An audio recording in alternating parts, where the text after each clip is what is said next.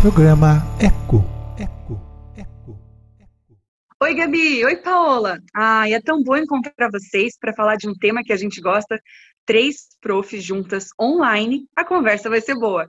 Gabi, fiquei sabendo que agora você é ecopesquisadora. Capaz? Sério, Fran? O que isso significa? É isso mesmo, é sobre alfabetização ecológica. Vocês conhecem esse conceito?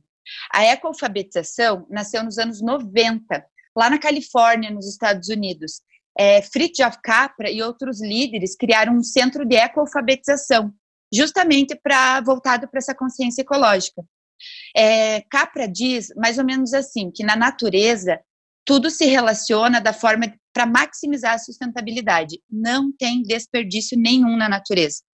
E o maior objetivo da ecoalfabetização é isso mesmo: é reorientar o modo como os seres humanos vivem para que haja uma parceria entre os, entre os seres humanos e os sistemas naturais. Estamos falando de educação ambiental, é isso mesmo, meninas? Ecoalfabetização é um conceito que vai além da educação ambiental.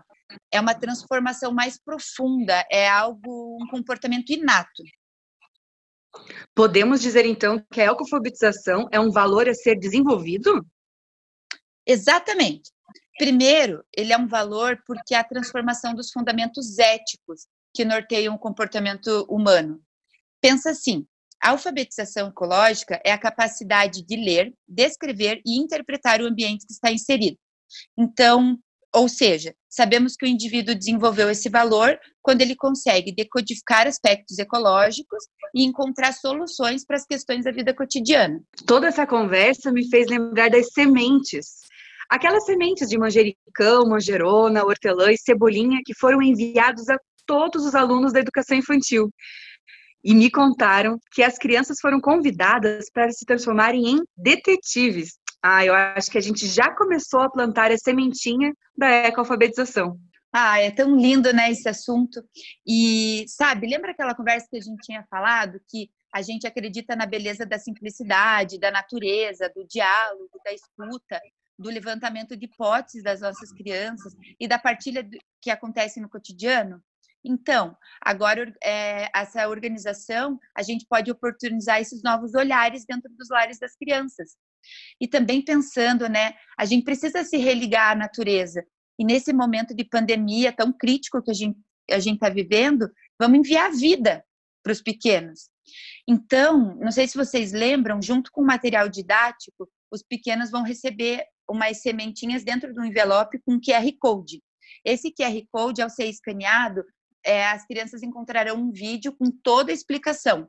Ah, eu adorei essa ideia. É algo sem muitos materiais, mas com certeza com muitas possibilidades. Assim, os alunos vão acessar aquele QR Code e vão ap aprender a plantar, cultivar as sementes. É, isso mesmo. Vale a pena conferir esse vídeo, sabe?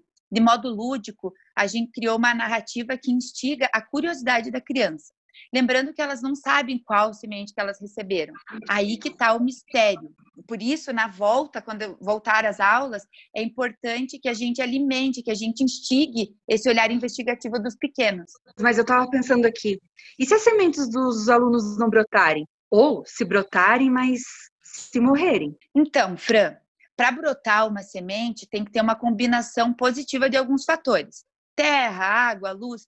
Então, nesse momento, cabe começar uma pesquisa com a criança. Ué, mas o que, que aconteceu? Quanto de luz que o teu vaso recebeu? Ou é, como, como que foi o plantio? Que horas que você plantou? Como que foi a semeadura? E assim, né, meninas? Não brotaram? Tudo bem. Às vezes as coisas na nossa vida não brotam mesmo, né? Nesse momento, a gente pode trabalhar a frustração, a perda, a resiliência, mostrar que há situações na vida que não dependem só da gente. Mas o importante agora é a gente mostrar que dá para tentar novamente, que a criança pode viver uma nova experiência. Ela pode plantar sementes que já tem em casa, mas calma, vamos conversar aqui, a gente vai falando sobre isso mais para frente. É verdade. Vocês sabiam que agora também fiquei com vontade de plantar essas sementes para acompanhar todo esse crescimento junto com as crianças. Ah, que legal, pá. Você sabia que eu comprei as quatro sementes e plantei aqui em casa também? Essas sementinhas, elas são o começo de muitas aventuras que os pequenos vão experienciar na educação infantil. Ah, e precisamos avisar que teremos também é, mais para frente um espaço para trocar essas experiências sobre essa temática de plantio e, e sementes e tudo mais. E assim, Agora a gente vai entrar em férias, recesso, a gente precisa dar essa descansada, curtir, sair do celular. Mas eu lembro, tem uma frase que eu, que eu guardei no meu coração e eu queria que vocês também levassem para esse momento.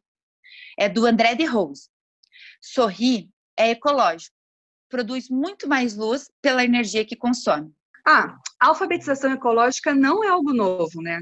É um valor que precisamos reativar dentro da gente. Afinal, a gente sabe, nós somos natureza.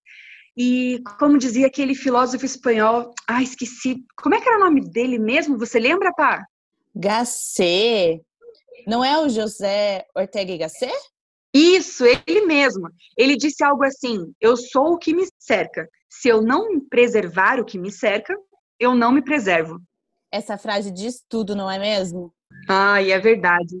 Nossa, tantas inspirações para o segundo semestre. Bom, mas agora vamos curtir o nosso recesso e depois a gente se encontra.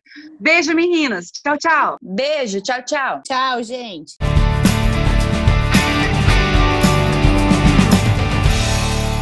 Programa Eco